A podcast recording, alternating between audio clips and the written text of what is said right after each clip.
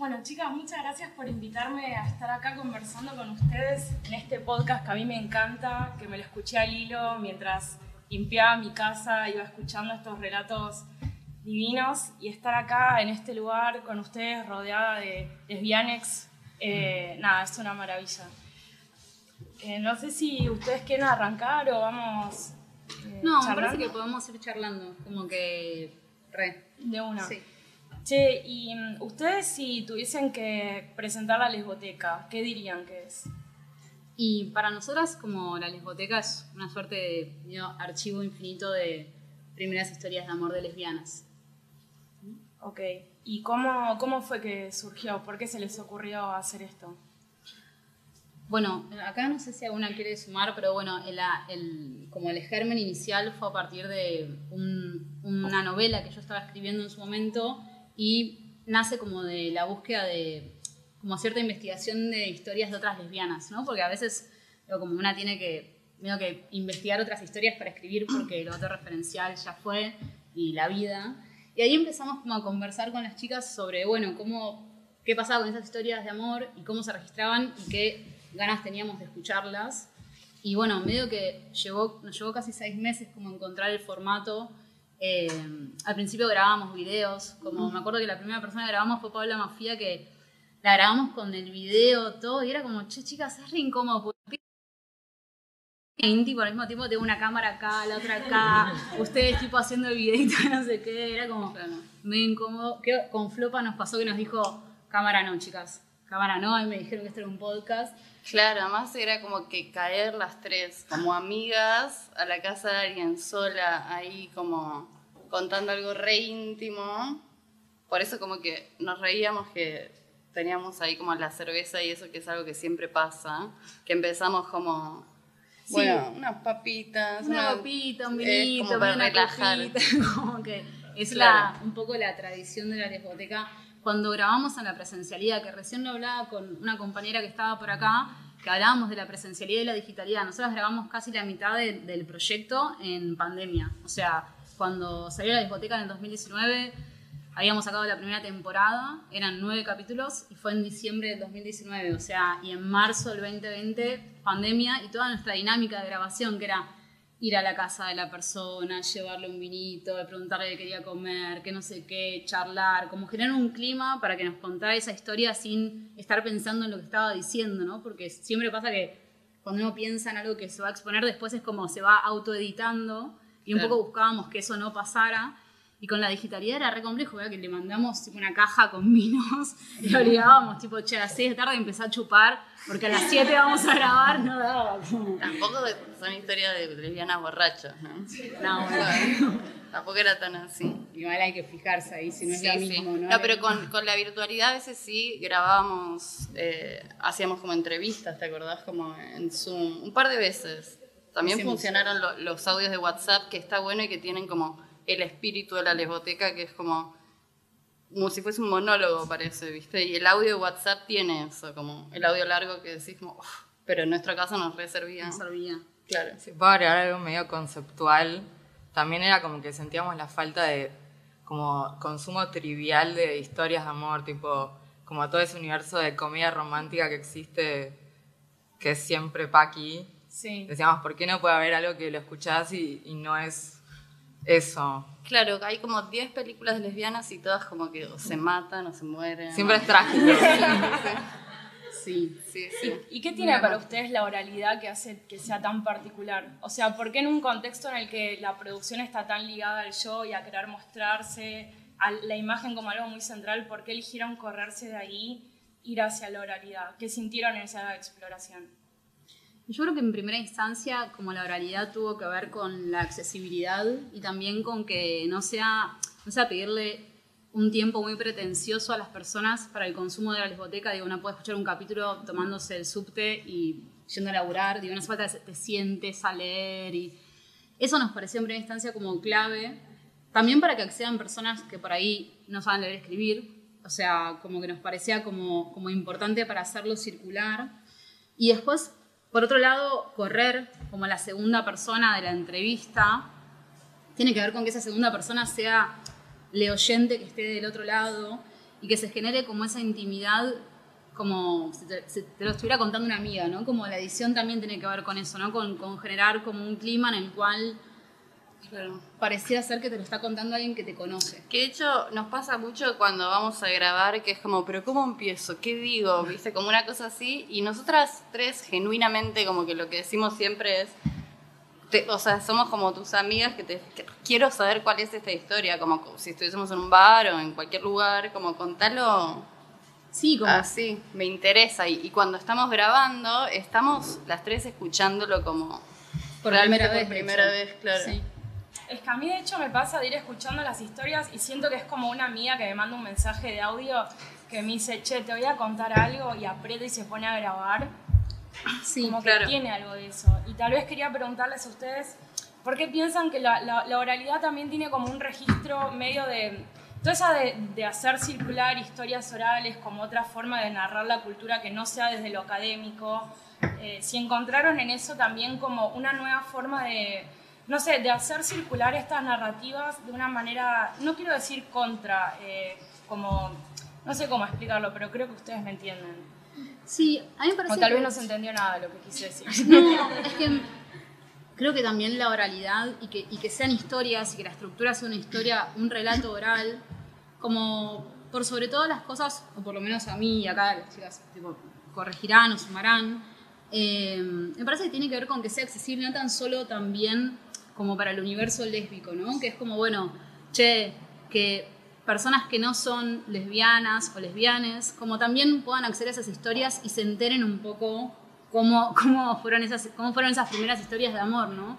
Que a veces poco disienten con las historias de amor, primeras historias de amor paquis, pero al mismo tiempo siempre disienten porque el contexto y la lectura sobre el amor es como muy diferente.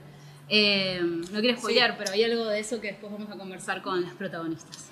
Como que hay una pregunta inicial que era, a raíz de esto que dice que no era solo para un público lésbico, era como también hacer una comparación entre como el romanticismo en general y pensar qué cosas se repiten, qué cosas son distintas, cómo es construir un vínculo sin tener referencias Che, ¿cómo eligen a la gente que participa? Chan, chan. bueno. Depende de muchas cosas, hay discusiones, hay, Muy. hay coimas a veces. Te, pago 20 pesos si, si, si me bancas en esta. No, pero más, más allá de eso, que es un chiste obviamente, eh, muchas veces es como más allá de intentar que haya una diversidad, obviamente que ahora Ana seguramente va a hablar de eso, eh, es como buscar cierta, eh, también como gente que sepas como que le gusta charlar, que hay como cierta elocuencia particular. Este... Y las temporadas también tratamos de pensarlas como un álbum, entonces claro. tratamos como de mechar distintos contextos, edades, no sé, Sí, sí. Sí, un poco como el, objetivo de cada una de las temporadas en sí es que sea una obra en sí, por eso también tiene un arte particular, etc. Si bien los recortes o lo que se muestra siempre es lo mismo, digo, en el, formato, digo, el recorte del audio, las frases, los perfiles que te cuentan un poco de qué, de qué personas son. Pero la diversidad en eso tiene que ver con que también, digo, encontremos en esas narraciones como diversas historias reales, ¿no? Porque no nos serviría de mucho que tengamos todas historias de personas entre 25, 35, 40 años, digo, porque realmente cambia mucho el registro cuando entras y escuchás, por ejemplo, el capítulo de Nina, que cuando lo grabó tenía 18 años, que fue el año pasado, ahora tiene 19, tampoco es que ahora es adulta, tiene 35 años, que, por ejemplo, no sé, el, capítulo de Flopa, ¿no? Que hablaba de que su primera historia de amor había sido, no sé, en el 83.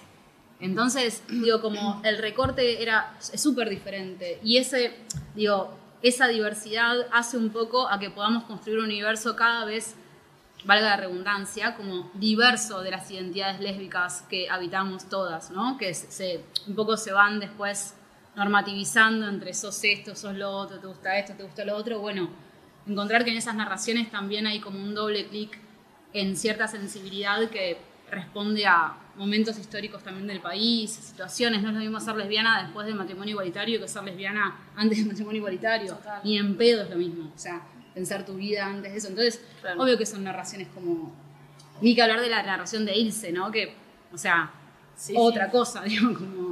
Claro. Y a mí una cosa que me encanta mucho también es cómo a veces algunos de los personajes que ustedes eligen son minas que vos las ves como súper militantes en espacios académicos o cantando o que las ves, no sé, no sé, por ejemplo, Georgina Orellano, que la ves todo el tiempo en Instagram eh, al lado de, no sé, de las compañeras, en una comisaría, eh, como reponiendo el cuerpo ese tipo de luchas y de golpe como que tengan la, vulnerabilidad de exponer cómo fue su primera, su primera historia de amor y, también como, como nada, permitirse esa, esa vulnerabilidad y esa sensibilidad también es como una faceta que no siempre está tan contada de gente que tal vez uno ve mucho, también me parece como algo súper divino. Sí, y también como poner a disposición las herramientas que tenemos y que vamos como construyendo entre todas a fuerza de muchísimo como sufrimiento y darnos y que funcione, y que no funcione y pensar qué cosas arrastramos que no tienen que ver con lo que pensamos en la realidad y todo eso, digo, como poner a disposición esas historias para mí tiene que ver con poner a disposición también esas herramientas que vamos construyendo con muchísimo dolor y con el tiempo. Y, y de cara a esto que decís con respecto a Georgina, pienso en que es necesario que cada vez podamos también vincularnos desde esos espacios, porque si no, a veces pareciera ser que cada una está como en su propia telenovela y hay un montón de telenovelas que son más o menos parecidas y que en realidad no era tan así y que por ahí hay algo que podríamos conversar y que funcionaría mejor o por lo menos nos, haría, nos aliviaría un poco, alivianaría un poco. Y creo que eso por lo menos en los mensajes de las personas que a veces nos escriben, como que han escuchado los capítulos, se nota, ¿no? Como algo de, che, lo escuché y me hizo re bien porque me pasó lo mismo hace no sé cuánto o lo que fuere. Eh, Así que nada, y me parece que está re bueno, voy a, decir algo como que es personal, pero vale la pena, ¿no? Que es como antes hablamos con Georgina por esto y por, porque es como una persona cercana también. Y en un momento le dije, che, pero pará, te hago una consulta. ¿Vos eh, cómo te manejas con los celos? En mi imaginario, tipo, Georgina nunca tenía celos. ¿Por qué no? Porque es A más B, tipo C, ¿no? Es tipo, es una persona que no va a tener celos. Y es como, sí, soy re celosa, lo manejo así, hago esto, me pasa esto, me pasa lo otro. Y es como, ah, y me parece que la lesboteca busca como, de alguna manera, como generar, o sea, generar espacios así sin que tengas que escribirle una, a Georgina directamente. Sí, tal vez de alguna forma un poco escuchando tantas historias que generan como cierta disrupción en lo que uno cree que deben ser las historias lésbicas de, primeros amores, ¿no? Esa cosa de decir, bueno, eh, me di cuenta que era lesbiana cuando iba al colegio y no sé qué, y en realidad hay un montón de historias que son de minas que se dieron cuenta a los 35 años, después de tener hijes, como que me gusta eso, como que rompe de alguna forma ese patrón del deber ser, de cómo deberían ser idealmente las historias de amor, eso me parece muy lindo también. Sí, y de hecho también como hay historias no tan solo de lesbianas que se pronuncian como lesbianas en sí, sino como también hay, hay como personas que por ahí hoy son bisexuales o tienen algún otro tipo de identidad que también narran como su historia de amor lésbica, ¿no? Que también hay algo de eso que quizás está bueno empezar a cuestionar, pero que dos años después. Sí, y capaz como para medir cerrando, eh, ¿qué tanto de ficción tienen estas historias? O sea, como estamos hablando de relatos, no es una búsqueda periodística, como que los relatos también tienen algo de, la ficcional, de, lo, ficcionalizar un poco esa narración. ¿Qué, ¿Qué, encuentran con respecto a eso? ¿Cómo, ¿Cómo hacen ustedes que esto se vuelva también una ficción? Y en, en, primera instancia como que apelamos al recurso de que todo recuerdo es una ficción en sí, ¿no? porque no hay nada de eso que sea cierto y, siempre un poco la condición digo, que sea cierto real, como digo, che, esto es un papel, bueno, no, no es que podemos decir, che, esta historia la te encontraste a las 5 de la tarde con esta persona y lo vamos a ir a comprobar. No, no importa al final. Eh, y por otro lado, al margen de que no tiene que ser ni 100% verdad ni 100% mentira, sino como los recuerdos que cada una tenga, también como invitamos a que las participantes puedan decidir qué decir y qué no, les participantes puedan decir qué, qué, y qué no. Y por otro lado, después muchas veces se piensa que la lesboteca es un proyecto donde la gente va, graba y se va. Y lo cierto es que normalmente nosotros grabamos audios de una hora, una hora y media, quizás 45 minutos en el mejor de los casos, y terminan siendo relatos entre 10 y 20 minutos. Entonces el proceso de edición, que a veces se nota porque queda un ahí en el medio, a veces pasa, a veces pasa porque es re difícil cortar como la respiración de alguien y quede pegadito con lo otro. Pero cuando funciona queda muy bien. Pero sí, eso, como es un recorte donde eso, también el relato es ficcional. Probablemente ustedes escuchen el capítulo de, no sé, justo el de chocolate es, lo, grabó de una, pero digo, no sé, bien ahí. Eh, pero por ejemplo el de Cami, y sí hay, hay una edición atrás de eso, y como es importante también entender que esa edición ayuda a que ese relato realmente sea 100% ficcional. Que eso no quiere decir que no sea cierto, que no sea bueno, que no nos ayude, que no exista, que no funcione igual, pero sí es importante entender que no es tipo real, real, real, real, posta 100%. Bueno, amigas. yo tengo que me dejar un papelito que tenemos, que tenemos que hacerlo, que es que nos tenemos que presentar. Bueno, este es un proyecto que se llama La Lesboteca, que es un archivo oral de primeras historias de amor lésbicas. Eh, Delfina Pedro a mi izquierda, Caio a mi derecha, ahí en la tribuna atrás del escenario está Candela y Clary que nos ayudaron muchísimo en todo, de hecho no hubiera podido pasar esto sin que ellas estuvieran ahí. Y bueno, yo soy Ana Luz y bueno, no, mucho más. No sé si hay algo más, eh, más formal de la presentación, ¿no? Bien. No, cambiamos de roles ahora. Bueno, bueno. Gracias.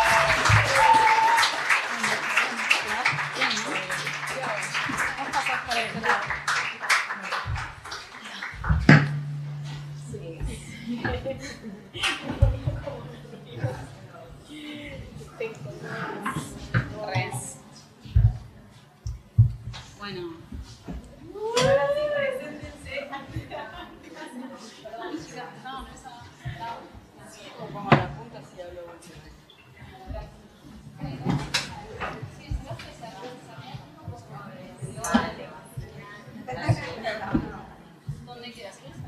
¿Algún orden? ¿Está bien?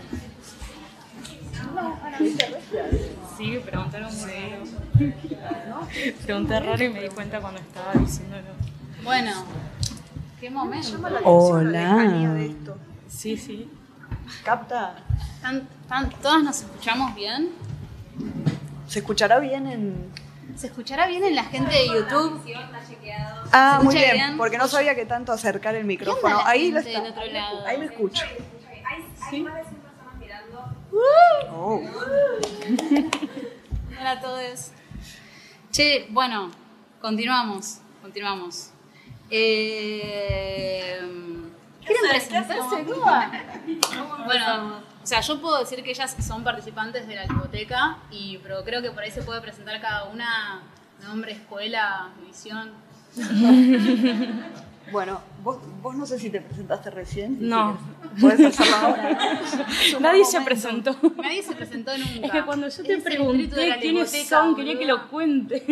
Es como, viste, el anonimato. Sí, Mucho anonimato, boludo, sí. Bueno, yo soy Camila Alfíez, soy periodista y eh, estoy detrás, bueno, con mi compañera Sofi del Instagram Lesbodramas, un espacio de activismo lésbico y memes. Eso es lo que puedo decir de mí. Bueno, de mí yo soy Choco. Eh, por supuesto es un apodo que cada vez me resulta, como ya me parece muy extraño decir mi nombre de, DNI. Eh, soy cantante, compositora, productora, DJ, o sea, me dedico a la música. Soy una de las participantes que hizo una de sus narraciones por ahí. Eh, ¿Qué más puedo decir de mí? Nada, soy tucumana y eso hola, ¿qué tal? Yo soy Vircano, soy filósofo, escritor, docente y nada, feliz de estar acá. Olis. Yo soy Lisa Kerner, eh, me siento como una jirafa. Eh, soy creo que una de las más grandes de que, cuenta su historia en la lesboteca también, ¿eh? Me parece. No, no ostentes edad.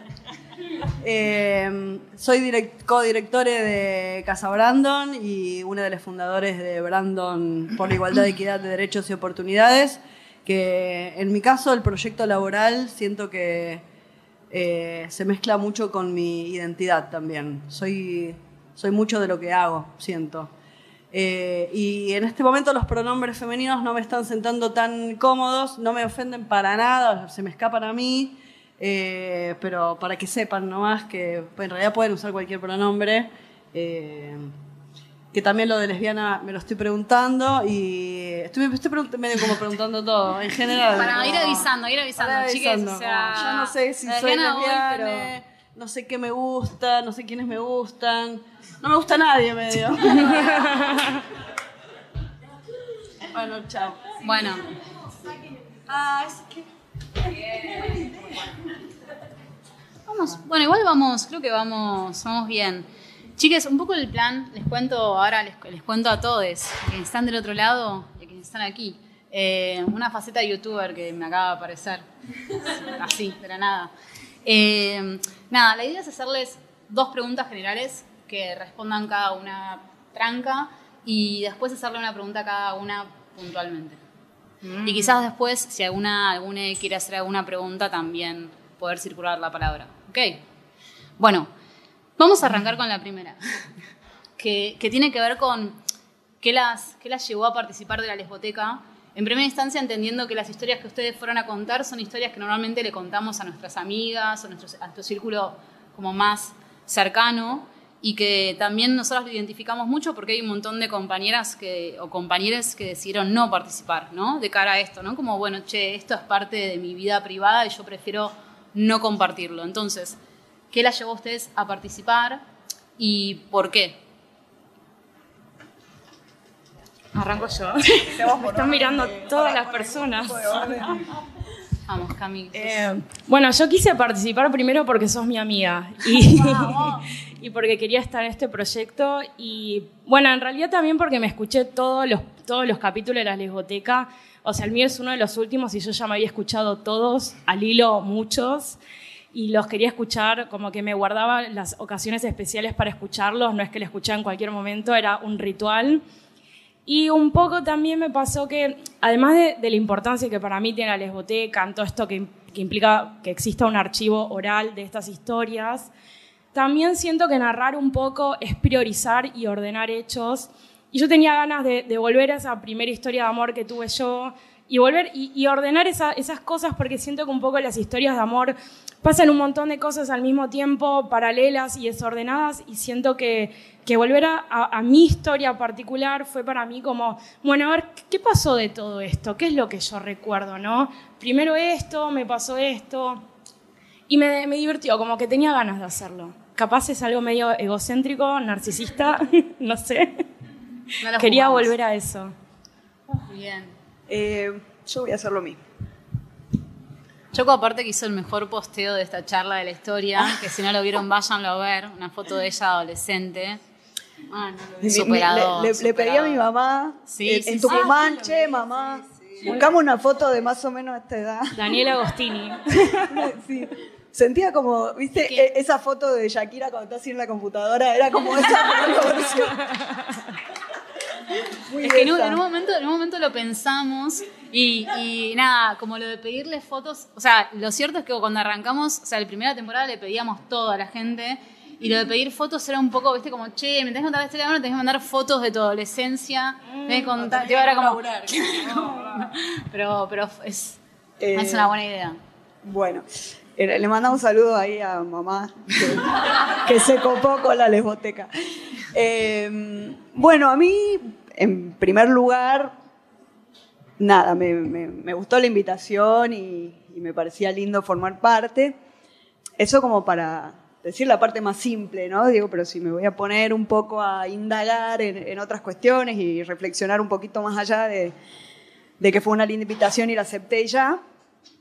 Eh, creo que hay una cuestión, por lo menos quizás las lesbianas más de mi generación, y, eh, en donde muchas de esas historias bueno, al menos la mía, pero creo que, fue algo frecuente en una época, que nuestras vidas eh, estuvieron bastante atravesadas por el silencio como mucho tiempo. Para mí esa fue una historia que cuando dije, ay, la voy a contar públicamente, era como, wow, era una historia eh, reprohibida en algún punto, porque si bien de más grande, cuando ya digo, salí del armario y tenía algunas novias y por ahí sí les contaba mi primera historia y qué sé yo, me di cuenta que era una historia que yo no había socializado con amigues, por ejemplo, con, como que en ese momento fue algo como que me lo guardé y como que lo tuve que, que, tener para mí, como que no era algo que tenía un lugar eh, en la sociedad, digamos, ¿no? Como que no era algo que se podía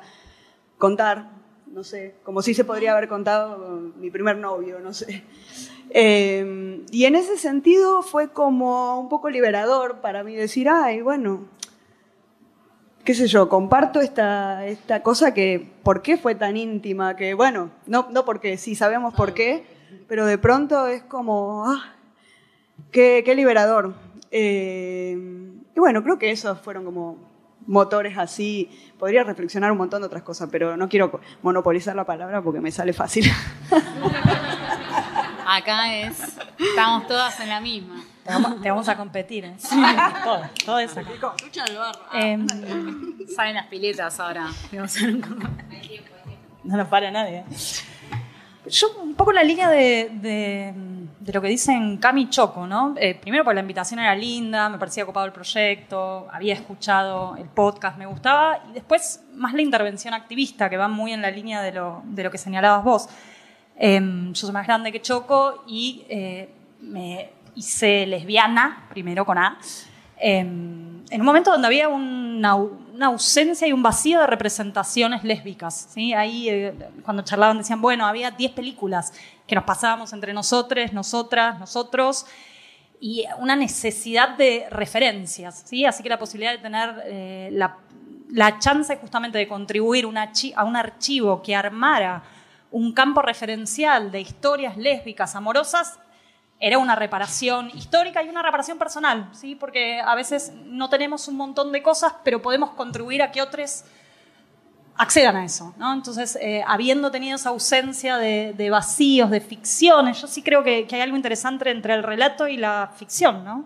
Eh, porque también son eso, son relatos ficcionados por, por la edición, por el recuerdo, por, por el propio archivo que hace la memoria. y nada, me parece que que es un proyecto hermoso en ese sentido y que es, es, es muy grato para quien vivió en otra época, y la miro a Lía acá por la complicidad de, de, quienes nos hicimos lesbianas en otro momento histórico, de sentir que eso cambió, digamos, y que hay un montón de invitaciones y de propuestas en relación a representaciones lésbicas, a erotismo lésbico, amor lésbico, que, que nada, que es, es, es hermoso, la verdad.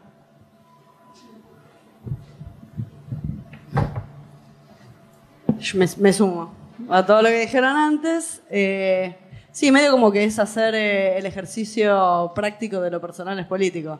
Es esa la movida, es como, es un gesto activista. Eh, como nosotros sabemos hacer activismo, que es divirtiéndonos, haciéndolo amorosamente, como con nuestro sello, nuestro tono, ¿no? Eh, y colaborar con eso y ser parte de eso, que es como construir historia y que vaya quedando. También narcisista lo que acabo de decir. Eh, trascender. Pero imagínate que hubiéramos tenido grabaciones, no sé, de Mariana Walsh, de Sara Facio, no sé, como... No me quiero comparar con ellas tampoco. Sigue, como no para, pero... Muy arriba. Chao. No, se entendió lo que quería decir. Eh, ¿Y, qué, qué lectura habrá de eso? ¿Qué escucha habrá de eso? ¿Y qué interpretación habrá de eso en 50 años, en 30 años, en no sé cuánto tiempo? Eh, eso me parece como eh, genial. Eh, y, además me parece que la, yo hoy, en estos días que estuve reposteando también la actividad, puse, contamos la salida del closet. Como, no, como que no me acordaba que era el relato de la primera vez. Todo el tiempo, en mi sensación... ¿Eh? Puede no ser primera vez. Ah, bueno. Ser historia de amor. Bueno, está, pero eh, yo todo el tiempo hablé de la salida del closet. En mi caso, mi primera vez fue como... Si bien yo había podido tener la conversación conmigo, esto, o sea, mi historia es en el año 88. Y a mí me había costado bocha como en un momento hablar conmigo y decirme, bueno, Lee, tipo, ya fui, fuiste, tipo, te gustan las pibas, como cagaste, como... Y de ahí a, que pasara, eh, fue como una, una, una tensión enorme. Y cuando pasó fue como que yo sentí que se me acomodó el cuerpo, al, no sé, al alma no existe, ya de, pero... Eh, como que toda esa angustia, ese miedo, no sé qué, se me fue a la mierda. Tipo, soy feliz. era lo mejor del mundo. Eh, y además, y quería contar eso, como ese proceso. Y también hay algo de, eh, entre, entre tortas, de la tradición de contar, siempre nos contamos, es muy de, somos muy de contarnos la primera vez es como un ritual de él llega en alguna fiesta, en algún momento, en algún tarde, en alguna madrugada, en algún no sé qué, el momento de la primera vez. Y que eso quede eh, grabado, registrado y quién sabe si para siempre, me parece eh, genial. Bueno, muchas gracias chicas por todas sus respuestas. Chiques. Yo voy a decir que es re, difícil, ¿no? Pero digo, como algo como también que es complejo, ¿no? Como, porque siempre me, me, o sea, como que me río y me auto reto y después digo, che, pará, también es, un proceso complejo y es un aprendizaje. Em, en fin, me estaba justificando. O sea, medio que la pregunta que sigue tiene que ver mucho con lo que ustedes dijeron recién, pero me parece que hacer doble clic o quizás como entender cuál es el valor para ustedes, a nosotros nos hace mucho sentido, que es, ¿por qué creen que proyectos como la Lesboteca, como el Archivo de la Memoria Trans, que visibilizan afectividades que no fueron visibilizadas históricamente y que de hecho fueron censuradas, son importantes para generar nuevos relatos o para visibilizar afectividades que fueron censuradas? ¿Por qué creen que son importantes para lo que se viene, no? No para no, no, o sea, de hecho sabemos por qué es, por es importante, sino, pero ¿por qué creen que realmente tiene muchísimo valor para lo que podamos generar en el futuro? La tiro quien, quien pica primero. No, pero me parece que es un poco lo que venimos diciendo también. Es como cuando decimos que lo personal es político y es que por ahí nosotros somos, o, yo, voy a hablar de mí, un poco porteñocentristas, ¿no? Como que creemos que acá llegamos a una instancia en la que, ah, bueno, pero la realidad por suerte cambió y sobre todo después del matrimonio igualitario y no sé qué, no sé qué pero la digamos, un, eh, el soporte del podcast eh, o de lo, electrónico, eh, digo, que se pueda escuchar en cualquier parte del mundo, me parece que también abre, abre la escucha a otras realidades donde todavía es una bajón ser torta, o puto, o, si quieren, quien se identifiquen como disidencias y tal. Eh, y, a veces escuchar la historia de, otro, te, por lo menos te, a veces es reparo, es alivio ya saber que no estás sola en el mundo. A veces solo eso es un montón. Sí, sí, pienso muy ahí en la línea de Lee. Eh, primero hay algo interesante para mí en, en el recorte que hicieron en la diversidad, digamos esto de distintos lugares, distintas edades porque desarma también la idea de que hubo una linealidad en nuestro proceso histórico en relación a los movimientos LGTB y específicamente al movimiento lésbico, como si, bueno, el closet es un problema del pasado, la dificultad de asumir deseos que desafían la heterosis normatividad es una cuestión del pasado. Me parece que hay algo interesante en eh, volver sobre esas historias, sobre cómo fueron, porque algunas fueron felices, por ejemplo. ¿sí? No siempre el primer amor fue eh, el desastre que nos cuentan las historias románticas, si bien sí, muchas veces también digo, pero algo de esa diversidad para mí y de esa diversidad de afectos es interesante en relación a, la lectura que hacemos de nuestro presente. A mí me interesan mucho los proyectos de archivos en general, porque tienen esa potencia, porque dislocan algo de relatos lineales de la temporalidad que a mi juicio hacen daño. Por ejemplo, asumir que ahora es fácil para todos los lesbianes salir a gritar a los cuatro vientos, soy lesbiana, quiera... No, la verdad que depende quién, depende de dónde, depende del contexto familiar, el contexto institucional, en qué momento de la vida nos pasa eso. Y algo de, eh, justamente, ese repertorio de historias, de distintas maneras de transitar, es un bálsamo, es un recurso. Y pienso que el activismo tortillero hace eso históricamente. Siempre elaboramos en relación a hacer de nuestra experiencia algo colectivo, digamos, ¿no? Ponerlo de alguna manera a rodar y hacer eco con otros. Y pienso que eh, en relación a los afectos, eso es sumamente importante, ¿sí? Recuperar algo de la diversidad de esos afectos y de la complejidad de esos tiempos que se cruzan, ¿sí? que se interfieren, que no son lineales, que para todos no fue lo mismo. Me parece que tiene un valor eh, fundamental, no solo para el futuro, sino, insisto, para la diversidad de tiempos, para la diversidad de nuestros presentes. Es re difícil hablar después de, estos comentarios tan elocuentes. Yo pienso que. O sea, yo quisiera que esto sea Twitter y poner tipo retweet a todo lo que están diciendo. Como, decía Lisa, me pliego a todo lo que están diciendo. Em, yo me quedé pensando un poco en la pregunta anterior y que también tiene mucho que ver con esta, y estaba pensando en lo que decías vos de qué hubiese pasado si María Elena Walsh hubiese Grabado en la lesboteca. Grabado en la lesboteca. y usted decía, no, porque mi generación, y bueno, yo tengo 30 años, eh, no sé, creo que nos llevamos unos 10, 15, 10, 12 años.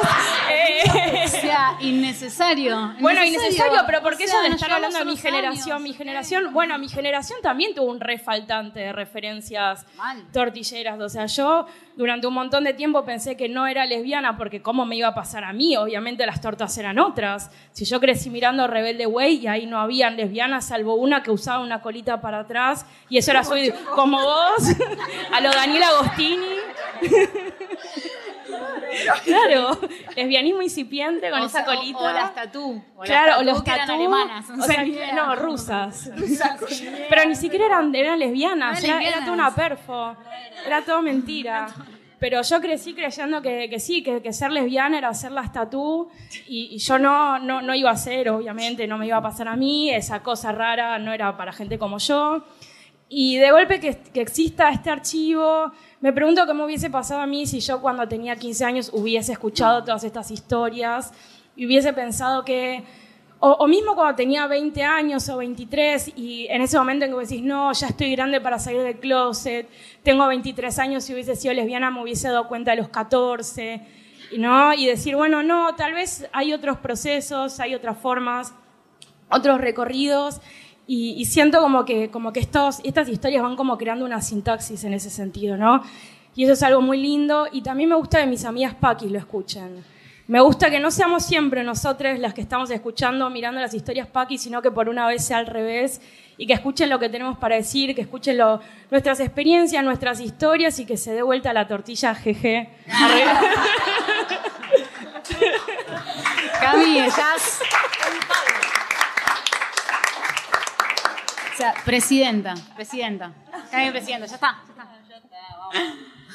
Bueno, ahora ya el último lugar es el, ya el más difícil de todos, pero voy a, voy a hacer mi mejor esfuerzo.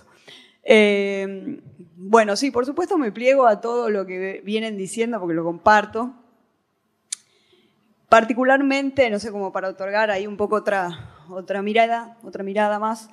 Eh, a mí una cosa que me parece que, está interesante es justamente en esta diversidad de relatos y de cómo se presenta esa situación, porque hay como una cosa que ya, eh, no sé, digo, ¿no? Cómo, se liga ciertas experiencias que uno tiene en la vida, como devienen en una identidad, como esto, ¿no? Cuando yo digo, me identifico como lesbiana y eso me abre todo un mundo de posibilidades, me cierra muchos otros. Eh, y pareciera ser que hay medio una estandarización en la manera de hacer, ser, decir, desear, vestir, etcétera, etcétera. Somos todas medio bastante parecidas, parecidas acá. Eh, pero digo, o sea, pasa, eh, pero como en eso, por ejemplo, yo soy una persona que siempre supo que le gustaban las mujeres desde que tengo, pero tengo, no sé, tengo recuerdos de tener así cuatro años y que había una chica poner que me gustaba en una plaza o no sé qué, y yo me escondía y la miraba y le hacía ojitos y le hacía caritas y qué sé yo, cosas como que yo sabía absolutamente que me gustaba yo creo que se atravesaban muchas cuestiones de género también en ese momento, que no era simplemente una cuestión de soy una nena y que le gustan las nenas. Yo creo que por momentos me autopercibía como varón, por momentos como mujer, como que era muy difuso eso. Eh, y entonces hay una cuestión con esto como de la identidad lesbiana con la cual tengo afinidad y a la vez también digo, ah, para, cuestionar esto. Entonces, como esa multiplicidad de relatos que muchas veces se dan antes de una enunciarse como lesbiana y apegarse a una serie de cuestiones, abre un poco las posibilidades y el juego a decir, bueno, me pasa esto, quiero, tengo este deseo. Digo, por ejemplo, no sé, en mi caso me gustan las chicas. Cuando, tenía, no sé, lo pensaba cuando tenía 10, cuando tenía 8, cuando tenía 4, cuando tenía 12. o sea, siempre lo sentía así. Pero no sé si yo me percibía como lesbiana. No sé cómo que me percibía. Y hay como una cosa medio rara ahí que se entrecruzan cuestiones de deseo, género, eh, que, son bastante difusas y que también las hemos agrupado de alguna manera bajo el paraguas identidad lésbica, pero que también me parece que está bueno que existan todos estos relatos y registros en los que después podamos decir, ah, bueno, pero mm, no sé, como que desmenucemos un poco más esta cuestión que hemos englobado como relatos lésbicos. Eh, y nada, y en ese sentido me parece que enriquece, enriquece pensar otras posibilidades, porque para mí era como, se nace lesbiana, ¿entendés? Porque era lo que a mí un poco me había pasado. O sea, yo no tengo registro de que no me gusten las mujeres en algún momento. No hay ningún registro de mi vida en el que eso no me pasaba. Eh, entonces, para mí, no, ¿cómo que te diste cuenta que sos lesbiana a los 30? ¿Cómo puede ser? ¿Entendés? Que no, es como, ¿tenés hambre o no tenés hambre? ¿O querés comer una milanesa o no la querés comer? No sé, como que no me entraba en la cabeza. Y después, nada, de escuchar varios relatos, fue como, ah, pasa. Eh, y bueno, y digo, y de gente que por ahí, hay un montón de gente que a veces dice, ay, sí, me gusta mi amiga, pero no, pero no me autoidentifico como lesbiana y si bien una vez se puede burlar un poco de si es, sí, sos lesbiana, ¿verdad?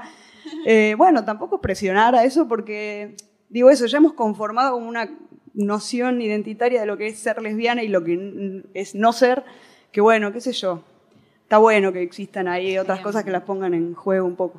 Cuestionar un poco. Choco, vamos a seguir con vos, porque bueno, o sea, la verdad es que, o sea, empalmaste justo entre la pregunta que habíamos escrito y lo que acabas de decir. Y como, y como mencionabas recién, bueno, esto de que te gustan las mujeres, de que tenés noción de ser, ¿no? Como... Y que también en un momento del rato del capítulo mencionás que tu autopercepción cuando te gustaba esa chica eh, era de género fluido o a veces te percibías, bueno, como, como, como que en algún punto había algo como, como por momentos de una percepción más trans o esto, como de género fluido, ¿no? Y acá vamos con dos preguntas, quizás tres preguntas. Una es, eh, en, un momento en un momento decís que, que te, cuando te diste cuenta de que te gustaba esa chica fue un problema, ¿sí? Porque era un problema en ese momento en Tucumán, como que eso pasara. Y en segunda instancia, eh, ¿Cuándo te empezaste a, o si en algún momento te empezaste a autopercibir como lesbiana o lesbiana o no, o si eso siguió siendo como algo que, a lo cual ibas por momentos? Y después, por último, y la más importante quizás, que es si sabes dónde está el chupete ahora. no sé. No, tanto se habla en relato, chicos. Bueno, eh, empiezo por esa que ya me la dejaste picando, no sé dónde está ese chupete. pues por ahí está en algún cajón, en mi casa, en la casa de mis papás en Tucumán. Eh, muy probablemente, muy probablemente porque mi habitación de, la infancia y adolescencia está intacta, con todos los pósters, todo. Hay que ir a hacer registro de la lesboteca para sí, sí, sí, sí, sí, sí. Eh, ¿Por qué fue un problema cuando me di cuenta que me gustaba hacer? Porque yo creo que el primer problema era no poder eh, saber que eso no lo podía enunciar, o, al menos así lo, creía yo. No sé qué hubiese pasado si lo decía. Eh, bueno, de esto me iba a quedar sin amigos, sin... Yo tenía, claro, yo tenía ese miedo que, principal, creo que uno de los principales miedos era que mis amigues me tachen, cosa que podía pasar tranquilamente. Digo, me acuerdo que por ejemplo, una vez en la escuela eh, empezaron a decir que una piba era lesbiana. Cero, no era lesbiana y doy fe. Ah. Pero de pronto empezaba como a rumorear, ay, es lesbiana, lesbiana, y tipo había un montón de compañeras, amigas de mi círculo que eran como, no, qué asco, no te puedo creer, no te acerques, no sé qué, imagínate si yo iba a decir, les quería decir, claro, no, ni en pedo. Eh, también, como que a mí me pasó esto, que, varias veces consecuentemente me pasó que yo me enamoraba de quién era mi mejor amiga en ese momento. Qué raro. Sorprendente. Eh, y entonces, además de, tener miedo de perder a las otras amigas, tenía miedo de perder a mi mejor amiga también, porque yo ahora le digo y la cagué. Eh, entonces era un problema con eso. Sí, por supuesto, me daba bastante cosa como decirlo en mi casa y a mi familia que, no sé, por una cuestión, no, no me iban a matar ni a mandar al reformatorio, seguro no iba a ser el caso, pero, o sea, yo me imaginaba que, que no. Eh, pero igual me parecía que era como un montón. O sea, a mí me, daba vergüenza decir que tenía novio varón, imagínate decirte una no, o sea, como me gusta una chica, no, o sea, como que en mi casa no se hablaba mucho ni, de sexo, ni de amor, ni de relaciones, entonces, bueno, nada, como que me daba, me daba vergüenza. Y me parecía medio un imposible, o sea, como que me parecía algo que solo podía existir en la clandestinidad si por algún acto de, sí, no sé, de control mental, sincronizábamos y decíamos sí, nos, gustamos y terminábamos, eh, bueno, como pasó que al final, eh, terminamos ahí eh, dándonos unos besos. pero bueno, me parecía que era algo que, no sé, se podía llegar a dar misterioso y mágicamente y que lo íbamos a tener que mantener siempre en la, en la, clandestinidad o que me iba, a tener que fugarme, no sé, y tener otra identidad en otro lado donde nadie me conozca. Eh, entonces, bueno, eso, qué sé yo, era un, era un problema eh, en esos términos. Eh, no sé qué hubiese pasado. Yo no, tenía la noción de que me iban a, a, colgar en Tucumán por decir esto, pero sí que iba a haber una segregación, que iba a ir y me iban a decir, eh, la lesbiana, o sea, como la, la, cuestión de, de, que te señalen, de, bueno, todo eso que me parecía pesado en ese entonces y que además no tenía crew, porque si yo tenía dos amigas lesbianas más o un amigo puto más o algo como para decir, sí, bueno, nosotros, no sé, pero era como yo, mi, misterio y mi silencio ahí como, tipo, me, gusta mi amiga, y era como una cosa de, llorar bajo la almohada, ¿entendés? Como era como algo que se vivía como en soledad, entonces... Nada, eso también está bueno de la importancia de la, de la y de que yo que sé, haya espacios, situaciones o cuestiones, qué sé yo, antes no, yo, o sea, no soy de época de redes, nada. Eh, pero bueno, en un momento, y enlazando con otra pregunta, eh, bueno, sí, dije lesbiana, esto significa ser lesbiana, qué sé yo. Yo soy una chica en ese momento, pero las cuestiones de género no era algo que yo podía entender o decodificar, o sea, en ningún momento podía pensar, yo seré trans, no, o sea, no, no existía esa posibilidad, era como, nada, qué sé yo, tengo concha, soy una chica, y entonces me gusta otra chica, soy lesbiana.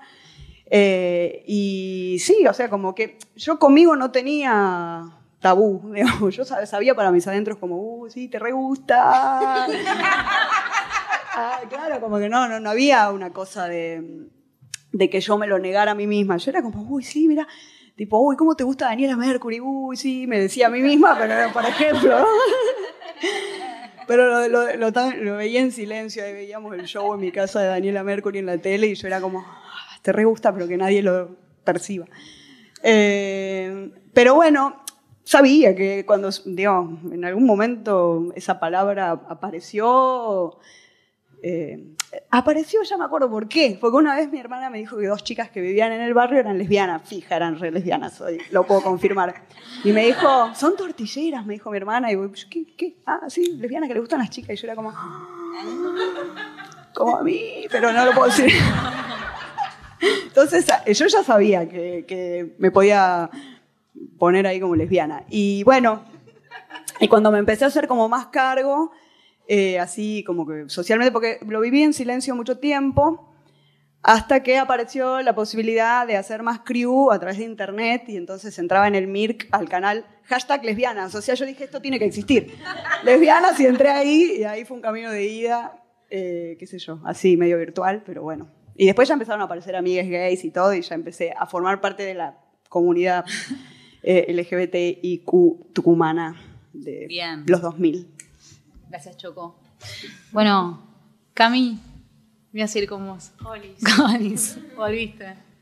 Después del hit que tiraste hace un ratito, aparte, que fue buenísimo, fue increíble. Cami, escúchame, en tu capítulo hablaste en un momento, decías que, que pensabas que las lesbianas, que las lesbianas, las lesbianas, Las lesbianas eran, la, nueva, línea de perfumes, de perfumes de lesbianas. No, mentira. Eh, que ser lesbiana era otra cosa. Sí. ¿Qué te imaginabas que era ser lesbiana? Corte A. Y ahí una subpregunta como cómo, cómo jugó la no representación, digo, no tener referencias, ¿no? porque también ese imaginario de la estatua tiene que ver con esto, con la falta de referencias. Y después, por otro lado, ¿qué pasó cuando dijiste, che, para, soy lesbiana? Uh. O sea, es un... Bueno, a ver, déjame pensar. Hago un flashback a mi yo con 20 años. Yo estuve mucho tiempo, bueno, no mucho tiempo, pero al menos hasta los 24, en pareja con chabones pero porque sentía que era como el devenir, como esa cosa que era, bueno, y ahora me, tengo que poner de novia con un pibe porque soy una chica, ¿no? Entonces, esto es algo que va a pasar. Y yo estaba con estos chabones que, donde sea que estén, les mando un beso, todo bien con los pibes, pero yo sentía como que no quería, no, no, no quería, eh, no quería estar con ellos. Yo fantaseaba con estar con minas, pero yo pensé que era eso, que era solo una fantasía, porque las tortas siempre eran otras. O sea, mi imagen de la lesbiana, primero que no, no tenía ni, idea de que era una lesbiana. O sea, no había, nunca, no habían tortas en mi escuela. Las cosas que yo veía no eran, no habían lesbianas, porque no hay lesbianas en ningún lado. O sea, mirá si justo iba a mirar algo donde había lesbianas, obviamente no. Y, y, tampoco tenía amigas lesbianas. Entonces es como que había una falta de representación absoluta. Y en ese contexto yo pensé que era obvio que yo no iba a ser, porque mi idea de lo lesbiano era, qué sé yo, como, no sé, una chonga con camisa. Eh, tipo significado, significado. Claro, tipo vircano, ¿entendés? Era alguien con corte de tacita y, y una camisuli. rapada. Claro. Y yo no estaba rapada, ¿entendés? ¿Cómo iba a ser lesbiana si no estaba rapada? No iba a poder. Entonces, eh, entonces fue como en un momento me choqué contra la pared porque dije, loco, yo no, no soy la imagen que tengo de la lesbiana, pero me está pasando todo esto y siento que es re de torta esto, ¿viste? no, no podía escapar de mí misma. Y, y, entonces en un momento fue como que tuve que cortar ese vínculo que tenía con ese chabón y, dije, y me pasó algo parecido a lo que te pasó. Bueno, no sé si lo dijiste o lo dijiste en tu capítulo, o es algo que yo estoy imaginando que tal vez podrías haber sentido. Que yo sentí que para ser lesbiana tenía que irme a vivir a otro país. O sea, flasheaba rica, ni en pedo pasó. tipo irme a Europa. Claro. Ya se podía, en España se podía. Claro, dije, me, tengo que ir a Europa. tengo que irme a Europa a ser lesbiana, chicos, porque acá no puedo. Porque me da vergüenza, o sea, yo en un momento dije, loco, me gustan mucho las pibas, pero ¿qué hago? Ninguno, no tengo amigas lesbianas, no sé a qué fiestas ir, no sé cómo comunicarme, porque una cosa es que decís, me, me gustan las pibas, pero decirlo no es suficiente. O sea, vos decís, bueno, me gustan las pibas, pero entre que lo decís y empezás a estar con minas, es como que capaz hay un abismo, ¿entendés? Y vos decís, ¿cómo sorteo este agujero negro que se me presenta en la mayor, en un nivel de soledad absoluto, porque tampoco lo puedo hablar con mis amigas, ¿entendés? Porque también decirlo a mi, o sea, no, no tardé mucho en decírselo a mis amigas, porque me da mucha vergüenza. O sea, me da un nivel absoluto de vergüenza porque pensé que les iba a parecer una pajera, que les iba a parecer como que no iban a querer estar más conmigo, porque pensé como que me iba, no sé, como que iba a tener como pensamientos impuros, con, con, con, ¿entendés? Como una cosa así muy, no sé, como que me agarró una cosa muy, no sé, estar como impedimento religioso raro, ni idea, me, entonces, nada, como, eh, bueno, perdí un poco el hilo, me quedé en pensamientos impuros y fue tipo, qué raro decir esto. ¿Cómo cambió tu vida cuando dijiste, che, soy lesbiana, ya fue? Bueno, ¿cómo bueno, es que me pasó eso. En un momento me, me, choqué contra la pared y fue tipo, bueno, loco, me está pasando esto. Y así fue que gracias a Dios me empecé, gracias a Dios, ¡Dios!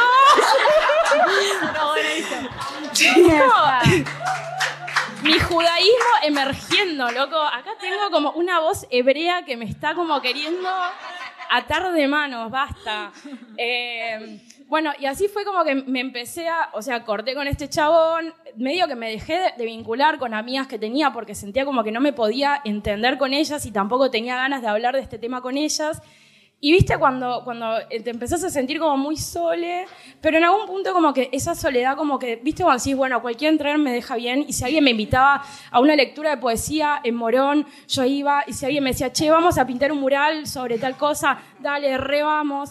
Y entonces como que todos empecé como a, a vincularme con otras personas, y empecé como a moverme mucho en un ambiente de la poesía, y y ahí empecé como a conocer gente que, que eran lesbianas, empecé a conocer gente bisexual, gente trans. Y ahí fue que la conocí a Sofi, con la que ahora estoy haciendo lesbodramas. Y, eh, y bueno, me parece que en algún punto reconocerme a mí misma como lesbiana tuvo mucho que ver con, por más de que el, el, sentimiento era muy previo, empezar a reconocerme tuvo que ver con encontrar ese círculo de afectos y de amistades, como que no podía ser lesbiana sola, sentí que necesitaba ser lesbiana con otros. Y me parece que fue recién en ese momento en que pude decir, soy lesbiana, me pasa esto, y esta es la gente con la que quiero vivir mi lesbianismo. Gracias, Cami. Muchas gracias. Increíble. Lee, qué difícil de hacerte preguntas. Corte A. Y bueno, bueno. Difícil, difícil, difícil.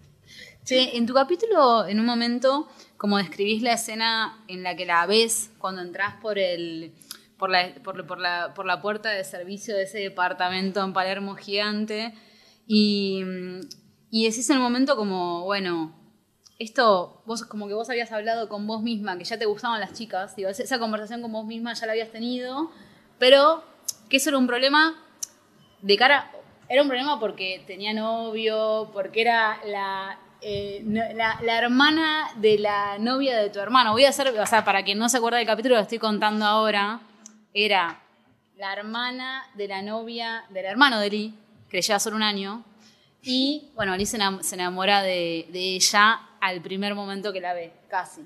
Y ahí decís, che, esto, esto es como un problema y por otro lado, che, esta conversación yo ya lo tuve conmigo misma. Entonces, como, ¿cuál, cuál era el inconveniente en, ese, en, esa situación y en ese momento, no? Porque también decís, bueno, esto pasó en el 88, ¿no? O sea, es como, eh, ¿qué implicaba que eso pase en ese momento? No, que ahora que lo veo retrospectivamente fue la solución. Pero en ese momento era un problema porque yo venía de un bardo de drogas, de un problema, y esa estaba haciendo la solución al otro problema. Y de pronto, que me enamorara de, alguien que estaba en ese entorno, que para mí era medio como un, entorno sano, se me planteó como, la voy a bardear acá. Como que me, me, dio medio como vértigo eso, además de que era, bueno, me voy a tener que hacer cargo. Tipo, ya no puedo, ya estoy grande, ya tenía 18 años y era como, listo me, me, toca medio hacerme cargo y, y, y, y, todo el combo se me planteó problemático. Después, por suerte, fue, fue genial y fue, fue solución. ¿Puedo meter unos inserts de cosas que Obvio. escuché antes? Porque a, a, vos se te representaba, tipo, cómo es la lesbiana y es rapada y no sé qué, pero a mí me pasó al revés, que mis referentes únicas eran Sandra, Celeste, Marilina y la rapada. Y yo. Y era como, no quiero, o sea, yo ya era medio punky, como 80s, New Romantic, Dark, como eso era como sola, sola, sola en el mundo. Y, y creo que mi, mi, miedo más grande fue miedo a la soledad, eh, más que a, a esa cosa como de si sos desviada, pervertida, vas a quedar, o sea, mi miedo grande era la soledad. Eh, eso quería contar. Y de lo de irse a Europa, cuando le conté a mi mamá, eh, que fue en el mismo momento del problema de las drogas, del problema, problemita, que yo estaba muy angustiada y mi mamá, ¿qué te pasa? ¿Qué te pasa? ¿Qué te pasa? ¿Qué te pasa? Y, eh, no te puedo decir, no te puedo decir, no te puedo decir. Me dijo, yo creo que ya sé lo que te pasa. ¿Te gustan las mujeres? Y yo le dije, sí, pero ese no es el problema. Pero después de eso vino momento llanto, abrazo, te quiero igual, eh, na, pero por ahí te tengas que ir a vivir a Europa. Como respuesta de solución a un problema. Como es allá vas a ser más feliz porque allá más progre todo, ¿no? Como están más adelante.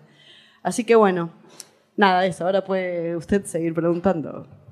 Sí, pensaba un poco en eso que decías, eh, cuando, cuando, cuál era el problema, ¿no? Cuando una cuenta esa situación y depende también con cuál de las partes, ¿no? Fin, sigo. Vir, vamos con vos. ¿Estás atenta? Estoy atenta. ¿Estás atenta? Bien, perfecto. Bueno, Vir, tu capítulo arranca. Gracias, mi amor. tu capítulo arranca hablando de tu primer amor con una chica y aclarás que no fue un amor disidente, ¿no? Cosa que a todas hizo como. Ahora, fue bueno, no fue un amor disidente. Y también decís que fue un garrón. Está, está chequeado, está chequeado, tenemos todo ahí. Eh, ¿Cómo es un vínculo lésbico muy paqui, como mencionás también en el capítulo? ¿Y cuál es la diferencia entre tu primer amor lésbico eh, disidente y ese primer amor con una chica eh, que no era disidente? Sí. Em, bueno, también fue una trampa lo que yo hice en ese capítulo, que un poco lo charlamos. Sí, sí, sí, eso lo hablamos, eso lo hablamos, o sea, que sabemos que es el único eh, capítulo que no responde. Porque yo no tenía ganas de hablar de ese primer amor, porque para mí no fue un amor muy feliz, digamos. Eh, y me cuesta reivindicar esa historia, si bien tiene un valor biográfico importante, porque fue la primera vez que estuve con una chica. Me cuesta mucho leerlo en clave de un amor disidente. Fue un amor enclosetado, obturado, negado, difícil, de una persona que siempre dijo que no era lesbiana, y, bárbaro, bienvenido, no, de hecho no, no lo es. Y para mí no, no, había yo no siento que eso haya sido eh, la exploración del territorio afectivo lésbico que a mí me interesa reivindicar. Pues cada uno se fijará qué entiende por lésbico o no lésbico, ¿sí? Sino en términos de mi propia narración y de mi deseo de reivindicar otras maneras de amar, ese amor tuvo muy poco que ver, digamos. Eh, incluso como terminó, terminó muy paqui, digamos, terminó eh, desencontradas, no queriéndonos. Al día de hoy me digo que no, no me quiere mucho. Eh, yo igual, igual la quiero. igual la quiero. y pensaba algo de lo que decías, Cami, em, de ese temor que tuvimos de, enamorarnos de amigas. Por supuesto, era mi mejor amiga, sí, de manual, de manual, muy de manual. Em, pero pienso que no era disidente en parte porque no pudimos preservar la potencia de esa amistad. Yo no pienso que todos los vínculos lésbicos tienen que terminar en amistades. Pero hay algo interesante en eso. Exacto, yo de hecho la historia que cuento, que no es para nada mi primera historia con una chica, es la primera vez que yo pude rearmar un vínculo luego de eh, haber atravesado un noviazgo y un noviazgo romántico, en, ese caso en particular, digamos, con, la persona con la que yo cuento eh, esa historia. Y para mí esa fue una experiencia de transformación afectiva, erótica, política y ética que tiene un valor que reivindico y que me interesa decir, bueno, ese sí fue un amor disidente. Eh, de hecho, yo hago una doble trampa, no solo no cuento la primera vez que estuve con una chica, sino que cuento la historia de reconstrucción de un vínculo luego de un noviazgo, luego de lo que en términos generales pensamos como el amor, digamos, ¿no? El amor es ese momento de noviazgo, de flash, eh, etcétera, y yo lo que cuento es la historia de recomposición, de rearmado, de, de volver a construir una trama afectiva allí donde fracasa ese proyecto que para mí viene muy moldeado por la heterosexualidad normativa, por la educación sentimental de la que no estamos exentes para nada quienes somos lesbianes, ¿no? Eh, y había algo que, en lo personal me interesaba justamente marcar esa diferencia de tesitura. Uno, siempre hace trampa cuando cuenta, ¿no? Bueno, un poco esto es lo que hablábamos de la ficción, eh, pero hay algo que pienso que es honesto, que, está bueno en, en las propias trayectorias, en las revisiones, quizás pensar ¿Qué nos pasa con, esos territorios de mm, corridos de los dispositivos afectivos o de la educación sentimental recibida? ¿sí? En general pienso que mayormente nos enseñan que cuando se termina el amor es porque se termina la pareja y mi experiencia tiene muy poco que ver con eso, al menos en los lugares donde conseguí hacer algo más interesante. Y es poder imaginar un amor luego del amor romántico. ¿sí? Pienso que las lesbianas, en ese lugar de confusión entre el amor y la amistad que todos de alguna manera alguna vez atravesamos, hay algo interesante ahí. Hay una pieza afectiva eh, que hay que reivindicar y que hay que explorar para mí. Por eso nos pasa muchas veces que quienes somos lesbianas mantenemos vínculos con nuestras ex, a quienes es muy difícil incluso decirles ex. Yo jamás diría de esta historia que es una ex, es mi compañera de vida, nos hemos inventado nombres. Eh, escribo un montón de ella, la amo con una intensidad que no podría aquí ni siquiera expresar. Y para mí había algo muy interesante en eso, digamos, y porque no es aparte una experiencia personal, es una experiencia para mí colectiva. Me acuerdo hace unos años, 2015, temporada de Chongos, hizo en la Marcha del Orgullo una intervención que era, vení, sacate una foto con tu ex, ¿sí? Y aparecía la idea de family ex, ¿sí? Family ex. Eh, a mí no me encanta mucho la idea de la familia, pero no importa, eso lo dejamos para otro día. Eh, pero sí me gusta esto que leyeron muy bien para mí, digamos, y es que seguimos sosteniendo vínculos, ¿no? Seguimos sosteniendo vínculos con aquellas, aquellos y aquellas que fueron parte en un momento de un noviazgo, un vínculo erótico afectivo y que se transforma. Y a mi juicio eso es mucho más disidente que haber cogido con una chica, ¿sí? Eh, y no porque eso no haya sido, insisto, importante, es, fue una conquista, atravesé todo lo que contaron desde ya, miedo a la soledad, miedo a perder a las amigas, miedo al rechazo familiar, todo eso me pasó y hubo algo interesante en romper el hielo con esa primera historia. Pero la verdad, y soy un señor grande ya a esta altura, y reviso como quiero mi propia autobiografía, si tuviera que decir cuál fue mi amor disidente, no me iría ahí, digamos. Y, un poco contesté con honestidad en ese sentido. No, no, y no lo hice. Y de hecho, del otro de que hablé, que también para mí está muy vinculado, era de mm, que fueron procesos eh, paralelos, digamos, mientras me, separaba y reconstruía el vínculo con, esta persona. Em, me enamoraba de un grupo de amigas, ¿sí? mis queridas amigas, las mostras, así nos llamamos, seguimos teniendo un vínculo muy importante a esta altura. Eh, y para mí esas exploraciones que están corridas son redistintivas de nuestros afectos, hablando de los afectos justamente.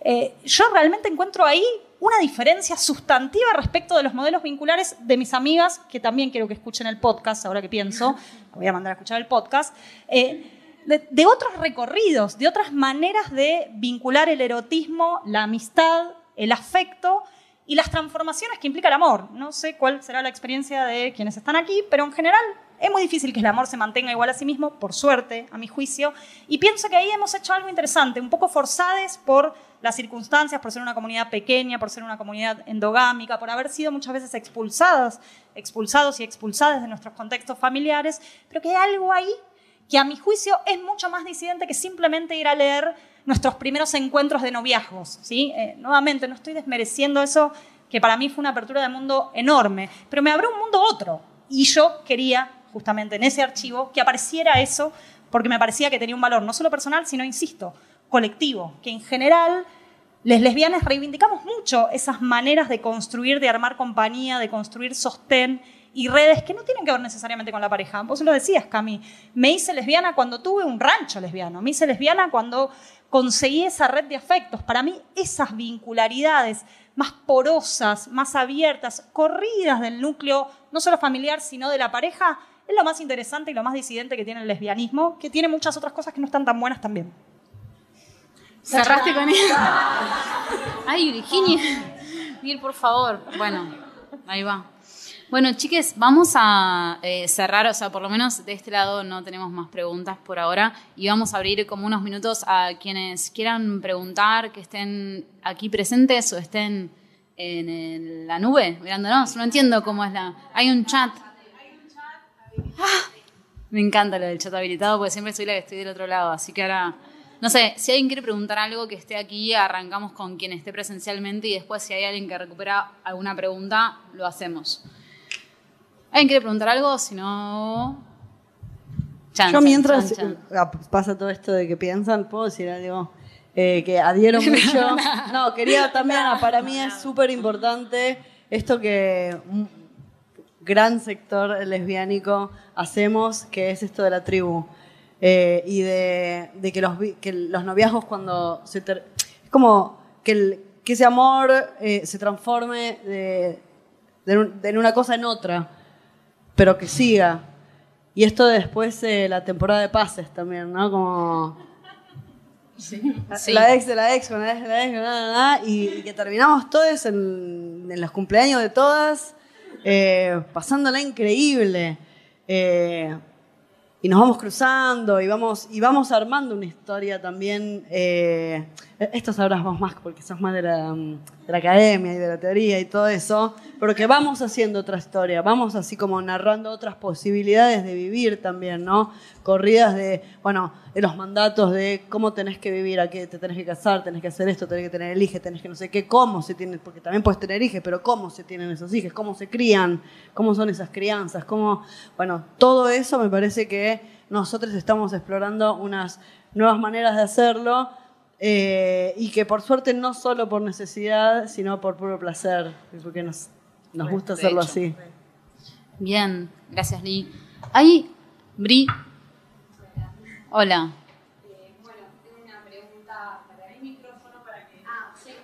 Me vuelvo loca la producción.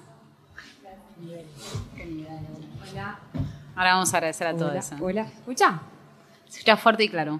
Bien. Eh, bueno, una pregunta para todos o para quien quiera responder. eh, ¿Qué les llevó eh, a tomar la decisión, si es que fue una decisión, de mm, ser lesbianes públicamente? Como de llevar su lesbianismo a algo tan eh, público, expuesto, por así decir. Yo lo recé. Late.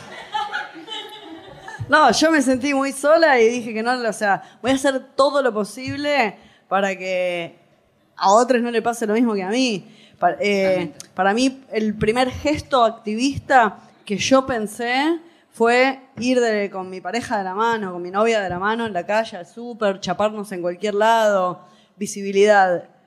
Eso fue para mí como eh, el, primer como gesto que se me ocurrió que yo podía hacer para hacerle la vida mejor a, alguien.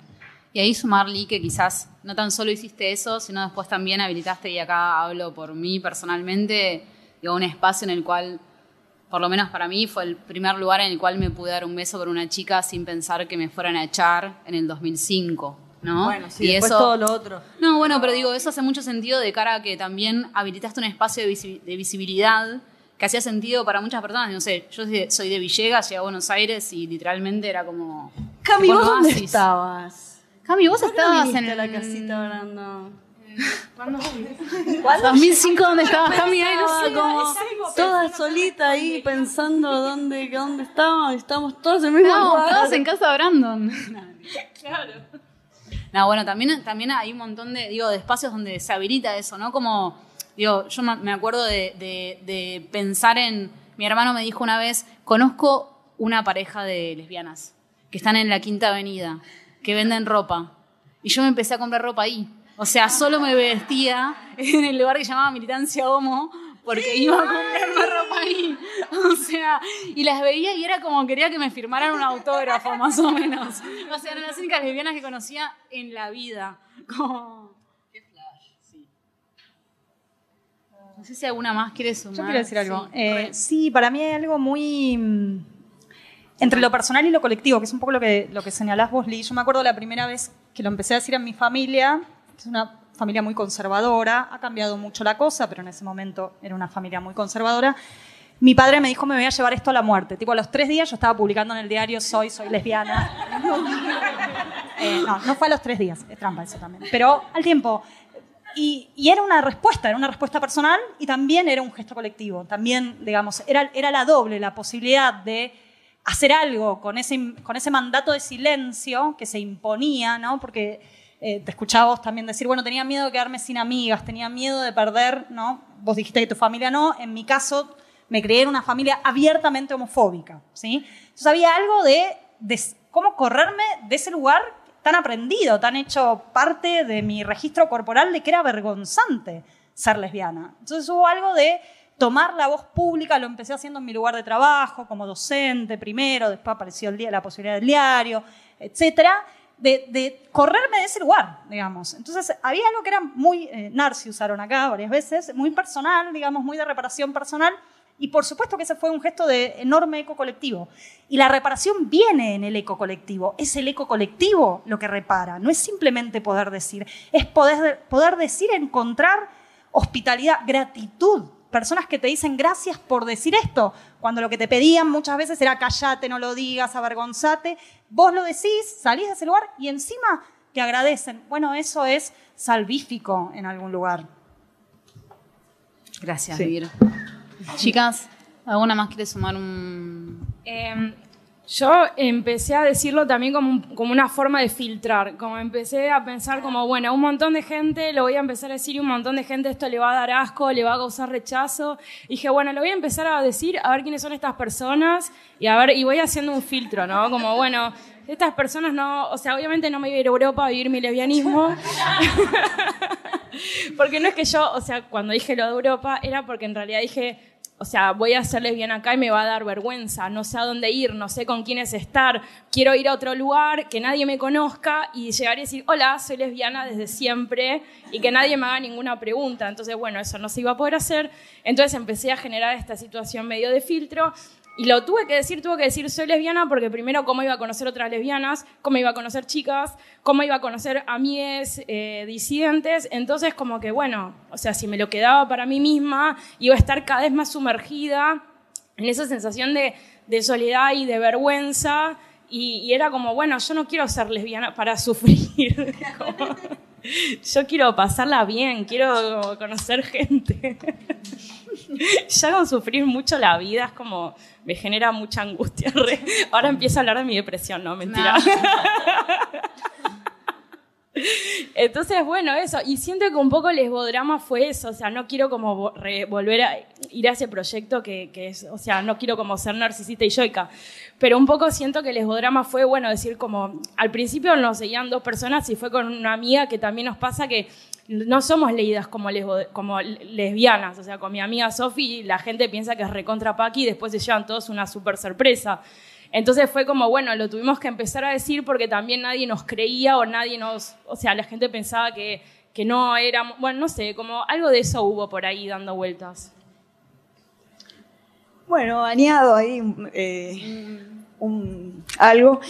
Eh, yo la verdad que en un principio eh, no, no, no tenía mucho, mucha noción de, pensar en términos más colectivos porque no, nunca había habitado espacios así que en donde la propuesta fuera esa y como que no, no, se, me, no se me ocurría en esa primera instancia, eh, sino más bien como una cuestión de resolver cosas que, que se me complicaban. y una de las cosas que se me complicaba era como siempre pasar por la instancia de tener que decir que era lesbiana, ¿no? Como que, bueno, el mundo todo el tiempo asume que sos hetero y de, alguna manera en el trabajo nuevo, en algún momento tenés que decir, no, mi compañera o alguna cosita así que me resultaba incómoda. Eh, me acuerdo la primera vez que, tuve una amiga que, que, era muy canchera para decir que era lesbiana todo el tiempo. Era como que ella venía y decía, sí, yo soy retorta, no sé qué. Y yo era como, guau, ¿cómo, ¿cómo, lo dice? Así a mí me da vergüenza la mayoría de las veces. Y eh, hay situaciones con determinadas personas donde me puedo hacer un poco más la canchera, pero en general, tipo como lo tengo que decir, en, en otro tipo de ambientes que no son tan friendly, eh, paso un recalor. Entonces, en algún punto creo que hubo una estrategia medio no pensada de decir, che, me voy a hacer una identidad pública recontra lesbiana y, y, que ya está, y que el que me conozcan primero me conozca como lesbiana y después, no sé, que vea. Y creo que hubo un poco de eso, en, en, hacerme como... Y después dije, ah, y después encontré todas estas cosas, digo, gratitud, gente que dijo, che, me reinspiró lo que hiciste. Y ahí me di cuenta por dónde iba todo el flash más de la, generar visibilidad, generar referencia. Y, ahí pude ver más allá de, mí, pero en, una primera instancia creo que era una cosita más como una herramientita ahí personal para sortear eh, los calores del momento de decir, ah, soy lesbiana. Pero bueno, sí, eso. Y también como lo complejo, ¿no? Y el, y el paso del tiempo y cómo eso va afectando a poder manifestar o no manifestar nuestras o nuestras identidades, y hablo de plural porque digo, en cada momento tenemos identidades diferentes, ¿no?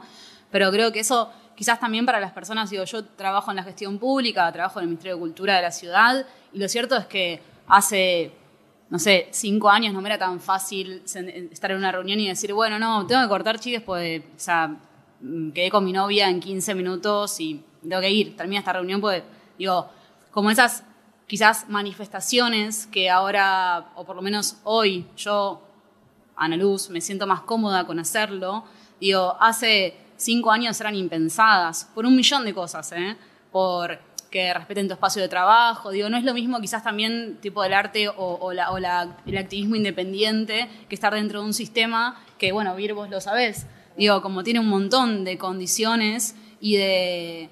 Y, quizás esto, como acá es muy fácil como pensar en como, bueno, yo soy lesbiana desde que nací, pero bueno, después cuando tenés que conseguir un laburo, cuando tenés que tipo estar en una reunión donde sos una persona que está nada arrancando, eh, nada plantear esa disidencia y muchas llevamos esa disidencia en el cuerpo porque te miran y como estás rapada, técnicamente sos lesbiana y quizás no y quizás sí, ni idea.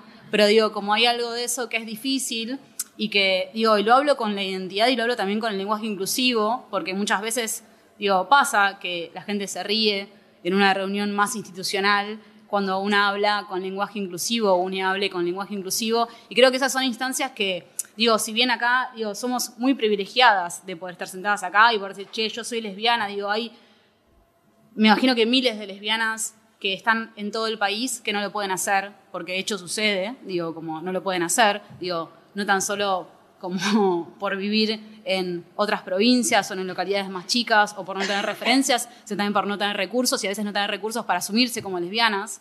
Digo, como tener instancias donde, bueno, eh, nada, como procrearse sea como parte de construir una identidad en la cual te puedas plantar. Digo, como que creo que digo, las dificultades de las que hablamos son dificultades como muy privilegiadas y que hay muchísimas dificultades más a las cuales tenemos que tratar de llegar desde nuestros lugares de privilegio y creo que, bueno, a veces los enfrentamos más o menos. Digo, acá todas las que fuimos lesbianas previo a la ley de matrimonio igualitario sabemos que nos echaron de bares, sabemos que fue difícil con nuestras familias y que a veces fue fácil. Pienso acá en mi viejo que está ahí, que fue el primer ser humano y como le conté me dijo, está todo bien, solo me preocupa que, que, te pase algo, ¿no? Como el miedo no tenía que ver con que yo sea lesbiana, sino con que me pase algo y es real porque de hecho después me pasaron un montón de cosas.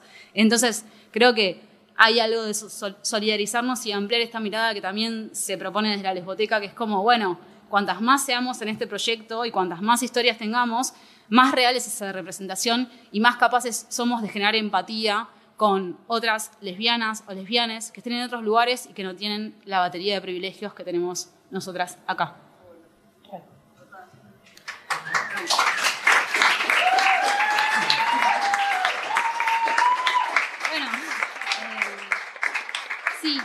Que las preguntas, las preguntas creo que ya se fueron respondiendo, eh, las que aparecieron acá se fueron respondiendo. No sé si alguien más tiene alguna pregunta, porque del otro lado nos hacen. Así que nada, no sé si queda alguna pregunta acá de las personas que están presentes o de las personas que están virtualmente, lo estamos leyendo al instante. Eh, Está todo conectado, chiques. No sé, si alguien más y si no, lo cerramos. Fue, yo estoy feliz, como muy contenta. Eh, no sé. así que, bueno.